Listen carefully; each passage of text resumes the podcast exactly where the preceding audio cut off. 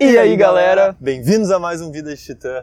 Tinha bastante tempo que a gente não falava isso, tinha bastante tempo que a gente não fazia essa Saudades. intro, saudades, exatamente por isso que a gente resolveu voltar a fazer. Então, esse aqui é o podcast do Vida de Titã. Você está entrando agora na comunidade, porque tem dezenas de milhares de pessoas novas, então seja bem-vindo em primeiro lugar. Esse aqui é o podcast em que a gente fazia muito recorrentemente antigamente e a gente estava sentindo muita saudade, por isso que a gente resolveu voltar a fazer. E, particularmente para mim, eu gosto muito de fazer isso aqui porque a gente pode ir um pouquinho mais a fundo nos conceitos que a gente trabalha, a gente consegue conversar um pouquinho mais sobre realmente ideias, ideias longas. Essa Conversar. troca. Exato, eu gosto muito por causa da troca, que a gente pode simplesmente. Não que a gente não possa conversar fora do podcast, né? Mas eu acho que trazer esse estilo de conteúdo para vocês, em que a gente mais. É mais uma conversa do que, digamos, um conteúdo focado num conceito que a gente quer transmitir, eu acho muito legal também. Fica mais natural, fica mais solto. Então, estou bem feliz que voltamos que com o podcast. voltou, né? Eu Uhum. também. E se tu não sabe, a gente tem esse podcast aqui no YouTube. E se tu prefere ouvir em áudio, a gente tem ele também em praticamente todas as plataformas de áudio, incluindo Spotify. Lá tem muito episódio também de podcast mais antigo. Se tu não assistiu nenhum, não ouviu nenhum, vai lá, corre que tem muita coisa muito legal por lá. E- Posso falar? pode? Tá. E para voltar então com o podcast, a gente teve uma ideia de fazer um jogo de inteligência emocional, como vocês estão vendo aqui. É basicamente várias perguntas aqui que envolvem inteligência emocional e a gente vai usar isso como um auxílio então para get the conversation started. Opa, se eu não errar tudo aqui, deixar cair os negócios. E a gente te convida a não somente ouvir as perguntas e ouvir as nossas respostas, mas também refletir em cima do que as perguntas te questionarem. Tentar entender realmente de maneira profunda como é que tu reage às situações que as cartas vão te questionar. Que as cartas vão trazer. Mágica. tá, vamos lá então? Então, primeira pergunta, eu tiro. Deixa. Minha vez. Eu. Escolhe uma carta e não me mostra. Ah, que massa essa pergunta, meu. Você consegue compreender um olhar? ah, muito bom. Julgamentos, interpretações, né? Ou não? Ou um amor? Ou... É, mas querendo ou não, um olhar tu julga, né, o que ele quer dizer. Ah, tu, tu olha e tu, fa e tu cria uma interpretação baseada naquilo que tu acha que tá querendo dizer. E eu vou, eu vou fazer um link aqui que eu acho muito legal, que tá muito... A tua interpretação, ela tá diretamente relacionada com como tu acha que aquela pessoa te vê. Né, olhar, te ver. Piadinha aí, vamos deixar isso aí passar. Porque se tu acha que a pessoa gosta de ti, ela te olha de um certo jeito, tu vai tipo, teu filtro de interpretação vai estar relacionado a esse afeto. Agora, se tu desconfia que a pessoa não gosta de ti e ela te olha de uma certa maneira, vai estar relacionado a esse tipo de pensamento. E é, já aconteceu várias vezes comigo, assim, principalmente na época que eu era muito inseguro no, no passado, de me olharem de um jeito e eu criar uma suposição negativa, uma suposição ruim, quando na- só que daí eu ia conversar com a pessoa e a pessoa não tava, não tinha nada a ver o que eu imaginei que ela estava pensando, baseado na forma que ela estava olhando para mim, em relação a como ela realmente estava. E como isso, pelo menos eu fiz, fiz muito isso, criava todo um. Cara, aquela pessoa é assim. Porque eu nunca tinha falado com ela, mas eu achava que pelo jeito que ela se comportava e olhava também, ela tinha esse comportamento, ela tinha esse padrão, ela, ela era assim. Eu colocava ela naquela caixa. Não sei se tu fazia isso também. Uhum, uhum. É, julgava a pessoa, né? Julgava a pessoa em relação ao que ela pensava de ti e por consequência como a pessoa era, né? Porque se ela tá pensando isso de mim, é porque ela é assim. Sendo que muitas vezes tu nem, ela nem falou nada, né? É, é aquele, tu acha que aquele olhar significou aquilo, então ela tá naquela caixa. Exatamente. Próxima Ela pergunta. julga- Não, um, um pouquinho... Não próxima pergunta. Não, próxima pergunta, tem uma coisa mais que eu quero falar. Que é que muitas vezes um olhar diz muita coisa. Né? Por mais então que a gente tenha falado que a gente cria o julgamento, quando tu conhece bem a pessoa, a probabilidade de tu estar certo em relação ao que aquele olhar significa, ela é muito alta. O que E, será que quer dizer então? e a gente está limitado pela nossa. Em relação às coisas que a gente fala, a gente é limitado pela linguagem, certo? Tu quer transmitir algum sen... O que será que quer dizer?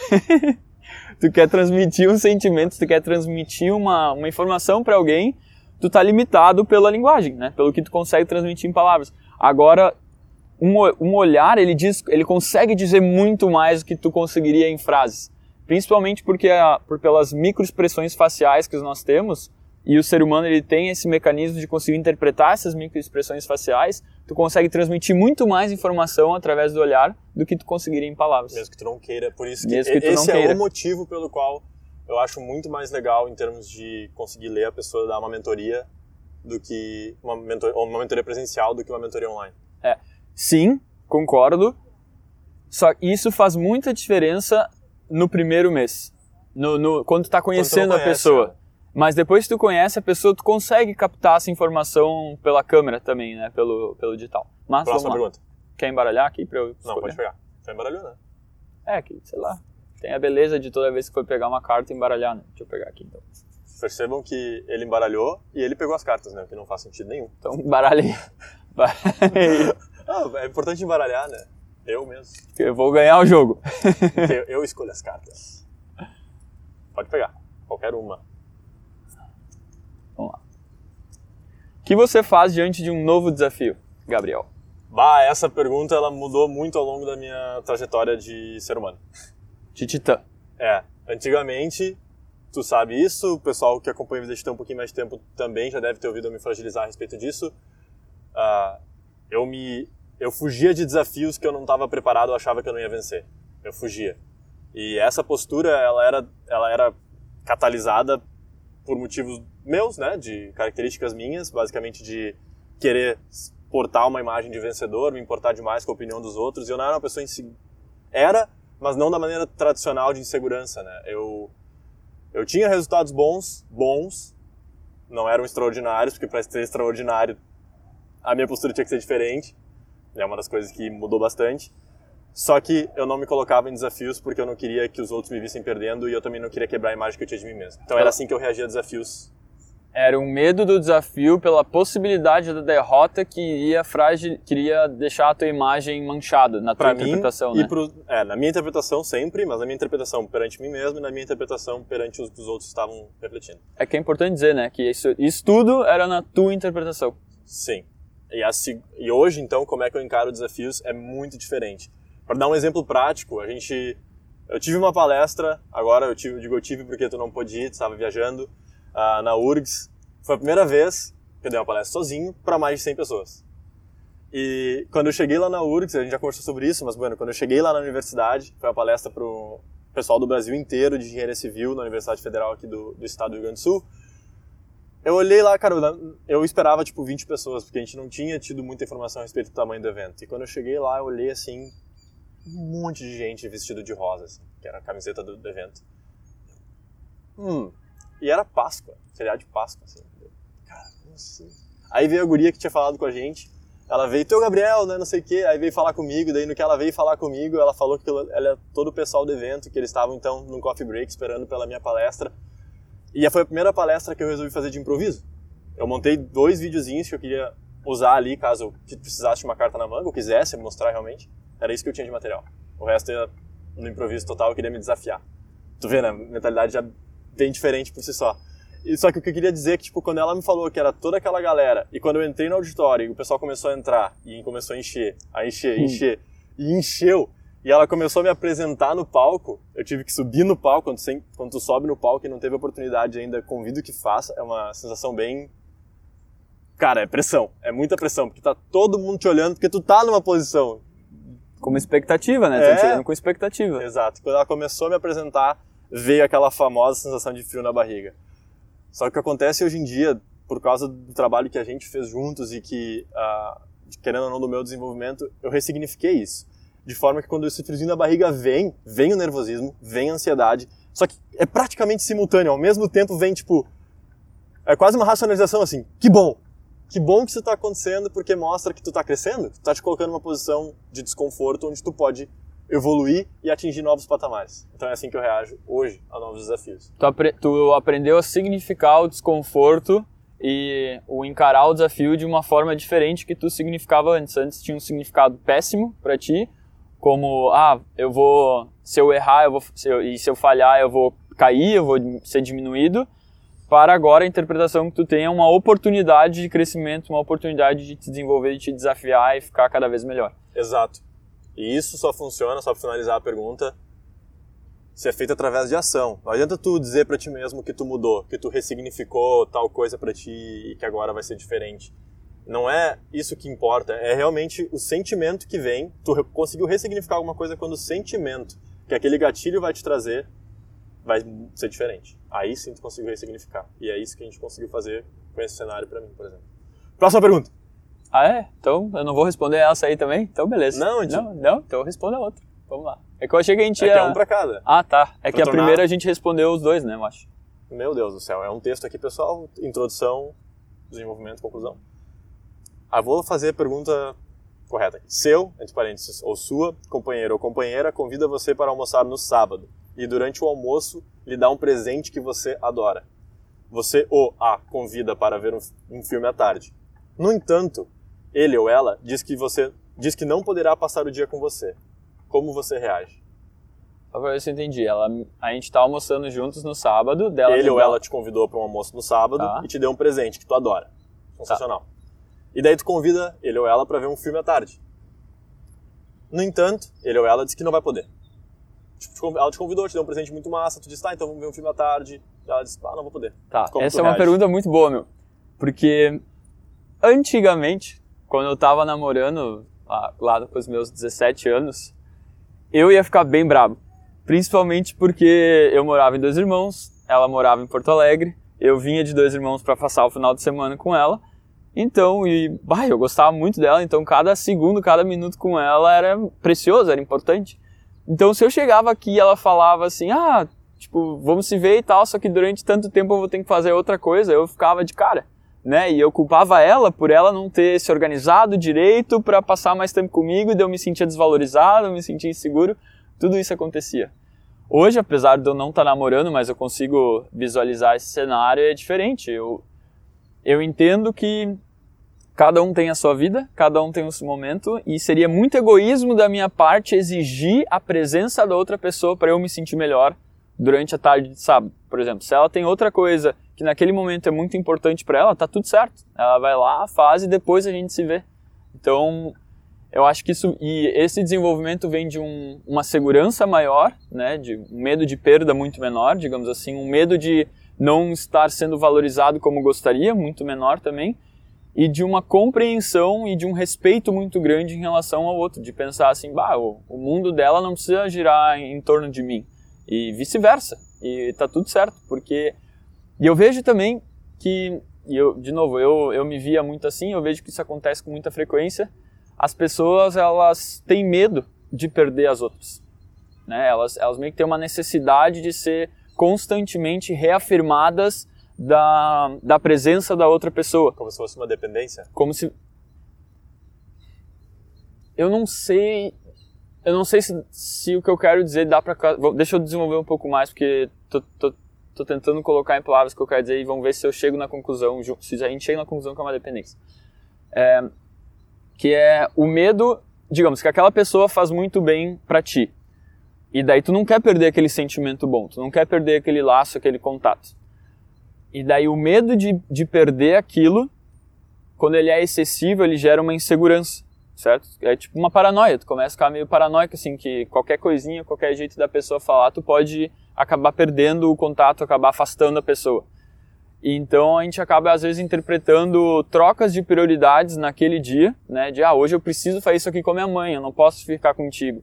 Pode, a gente cria um significado completamente diferente do que realmente quer dizer. Similar ao que a gente estava falando do olhar antes, né? Ah, então se hoje ela vai ficar com a mãe dela e não comigo, quer dizer que ela tá gostando menos de mim. E daí vem todo aquele sentimento de insegurança, de desconforto, e daí a pessoa se começa a se sentir mal e daí ela tem que achar um culpado, dela culpa, né, a outra pessoa e fica brava com a outra pessoa e daí rola treta, quando tudo isso poderia ser evitado se a pessoa tivesse a compreensão e entendesse que não, beleza, tá tudo certo, quer ficar, não, não, não tendo esse medo de perder a outra pessoa, tendo assim, meu, se ela gostar de mim, se, ela, se tá tudo certo, não vai ser porque ela tá agora com outras coisas. tô falando muito, tá vendo essa cara? Não, Não, tá não é por... falando muito, mas não... Tá, eu, vou, eu tô concluindo. Que não é porque ela tá com essa semana, por exemplo, com outros compromissos e que ela não vai poder ficar tanto comigo, não quer dizer que ela gosta menos de mim ou que a gente tá terminando, enfim. Então, Só pra ser polêmico, ah, manda, eu diria que sim, é uma dependência. Se tu tem... esse sentimento. Se tu cria um... É que é, é muito difícil não criar isso. Por- talvez a gente cria, a gente consegue lidar com isso racionalmente muitas vezes, né? Mas se tu tem, na minha visão, óbvio, né?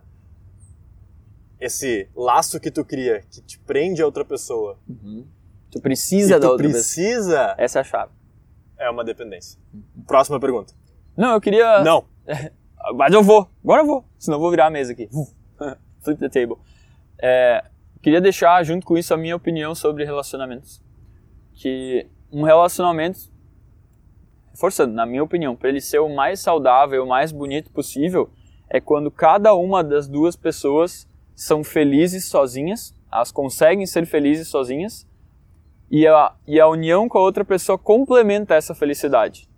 Mas quando tu precisa da outra pessoa para ser feliz, aí vem a dependência que tu tá falando, que gera todos esses efeitos colaterais que a gente mencionou. Então eu só queria dar essa, essa clareza. É tu que pega a cartinha agora? É tu que pega, Não, né? sou eu que pego. Tá. E eu que embaralho, né? Tá. Tu vê? Tu nota um padrão, né? No Não. truco, na época da universidade. Né? Talvez era por isso que eu ganhava. Não, mas eu não roubava no truco. Eu achava palha roubar. Tu uma vez, nós voltando do bus de, da faculdade... Sim, é tu- óbvio, faz parte do truco. Não, não, não, não, não. Não, É não, óbvio, não. Pelo amor de Deus, quem joga truco sabe. Como você se adapta às mudanças? Explique. Como me adapto às mudanças. Acho legal que botaram explique depois, como se não fosse explicar. Me adapto bem, como se a resposta dissesse. Mal. Mal. me adaptar às mudanças. Existe um jargão que a única constante é a mudança. Mas é muito fácil falar isso. É muito fácil, porque principalmente quando eu penso em mudança, tu pensa em momentos específicos da tua vida, né? Tipo, agora a gente vai fazer a transição do colégio para a universidade, da universidade para me formar, do trabalho para uma promoção, do relacionamento para um casamento. É como se fosse, tipo, a mudança fosse dada em pontos. E daí tu meio que, ah, eu tenho que me adaptar às mudanças que estão vindo lá. Eu não encaro mais assim, eu vejo que a, a mudança está acontecendo sempre. E quanto mais rápido eu consigo, de fato, aceitar a mudança constante, quanto mais rápido eu tenho essa aceitação completa em relação ao passado, eu consigo, de certa forma, morrer para o passado, para me renovar no presente, para me tornar melhor para o futuro, quanto mais rápido eu consigo fazer esse processo, é melhor para mim. Porque eu me prendo menos a processos, a pensamentos, a hábitos mentais, a padrões de comportamento que, de certa forma, me trouxeram onde eu cheguei, para poder me jogar a novos que vão me jogar em novos patamares. Então eu entendo hoje, racionalmente, que a maneira que eu devo me portar perante mudança é ter muita fluidez. Muita, muita fluidez. Assim. Quanto mais fluido em relação à aceitação da mudança, melhor vai ser para mim.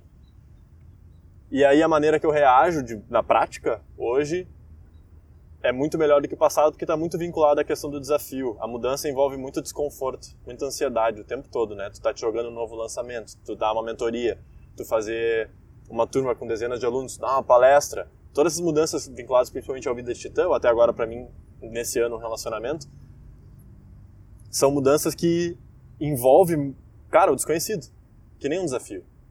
Então, eu tento cada vez mais, assim como um desafio, ressignificar para que eu consiga, na prática, me aproximar cada vez mais da maneira que eu interpreto mudança racionalmente, que é a aceitação completa, que é inevitável. É a aceitação completa da impermanência das coisas. E que é bom isso, né? É, sim, é incrível. se eu tô estagnado, eu tô. Ah, eu não queria ir nesse, nesse, para esse ponto, mas se eu tô estagnado, eu tô basicamente piorando. Porque, Porque o mundo tá, continua girando, Exato. né? As coisas con- continuam evoluindo. então eu tenho que abra, eu, não, eu não posso ficar reativo à mudança, porque daí, portanto, eu tô reativo ao meu crescimento. Eu tenho que ser proativo perante a mudança. E para ser proativo perante a mudança, eu não posso me dar o luxo de que isso doa e que eu fuja disso. Eu preciso ressignificar para que eu queira me jogar ali, que eu queira agarrar aquilo. É assim. Perfeito. Mais uma. é, Eu não lembro quem começou respondendo. Agora É, tô aqui embaralhado. Notamos aí outra coisa, né? Vai lá. O que faz você feliz? Sério? Essa é a pergunta? Hum. Fel... Ó, feliz. Por que, que eu tô dando essa pausa? Porque eu não busco mais a felicidade, eu busco a plenitude. O que eu quero dizer com isso? Que quando tu busca a felicidade, tu tá preso na dualidade do bom e do ruim, do feliz e do triste. Então, se tu busca ser feliz, inevitavelmente tu vai, por contraste, né, tá refém dos momentos de tristeza. E na minha jornada do autodesenvolvimento agora e da expansão da consciência, eu me dei conta que para mim faz mais sentido eu buscar a plenitude, onde não há definição de bom e ruim, de feliz e triste, no momento presente, porque no momento presente, onde tu simplesmente está, tu tá pleno. Tu não tá feliz, tu não tá triste, tu está. É esse sentimento de plenitude. Esse sentimento de plenitude, nos momentos da minha vida que eu fiquei super presente, me deu uma sensação mais prazerosa que a felicidade. E fez muito mais sentido para mim esse sentimento. Por isso que hoje em dia eu me treino e eu, eu busco evoluir para ficar cada vez mais presente, por consequência, cada vez mais pleno. Então eu não busco mais a felicidade, né? Para não, não estar preso nessa dualidade. Mas, respondendo à pergunta, né, as coisas que me deixam feliz, é, bah, quando eu, quando uma pessoa que eu gosto demonstra que gosta de mim, também isso me deixa muito feliz. Quando eu estou vivendo uma experiência incrível com outras pessoas que eu gosto, que eu posso compartilhar essa, essa experiência. E quando eu percebo que eu estou evoluindo em algum aspecto que para mim é importante. Isso vai totalmente de acordo com o Progress Principle da Teresa Mabili, que quando a gente tem progresso em algo que é meaningful para nós, a gente sente felicidade e realização. E isso é cada vez mais claro para mim. Quando eu percebo progresso em coisas que são importantes para mim, progresso em relacionamentos com pessoas que eu gosto, progresso com vida de titã, progresso em coisas que eu valorizo, quando eu percebo o progresso, no mesmo instante vem o sentimento de, de felicidade. Então é isso. Essas coisas. Uhum. Show. That's pretty much That's it. it. Vamos deixar uma pergunta sem a gente responder, mas para a galera responder nos comentários do vídeo? Vamos. Então vamos lá, vamos pegar aqui, escolhe uma aí. E daí, pessoal do Spotify, a gente deixa essa pergunta para vocês refletirem. E quem está assistindo no YouTube, comenta aí nos comentários qual é a tua resposta para essa pergunta. O que você faz para aumentar sua produtividade? Bah, que coincidência! Então é isso. Respondam essa pergunta aqui nos comentários se está assistindo no Vou YouTube. Mostrar. Ó, Marley, tu consegue dar um zoom aí? Não? Então a gente dá na edição depois um zoom aí pra galera ver que a gente não tá, não tá inventando as perguntas aí, caso céticos. Bom, na real, foda-se os céticos, né? Isso aí. Para finalizar o episódio de hoje, o podcast de hoje, a gente espera que você tenha curtido as perguntas, tenha curtido esse formato. Está de volta, sim. E a gente tem uma enorme novidade em junho.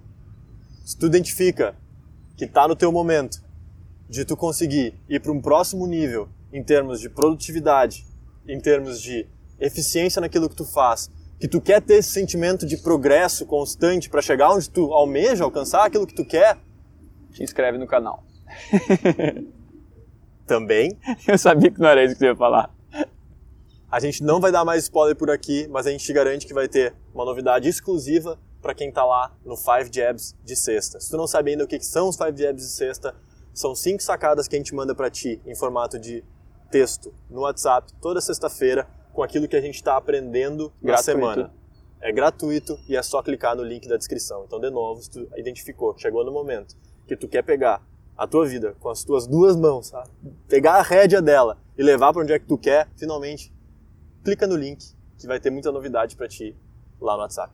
Então, galera, te inscreve aí no canal. Se tu curtiu esse conteúdo, deixa um like também, ativa o sininho para tu receber toda a notificação de vídeo novo que a gente for lançar. E se tu ainda não conhece também o nosso Instagram, procura lá Vida de Titã ou arroba Vida de Tita para acompanhar as nossas postagens, tem postagens diárias lá no Instagram. E é isso aí, tamo junto, nos vemos no próximo vídeo.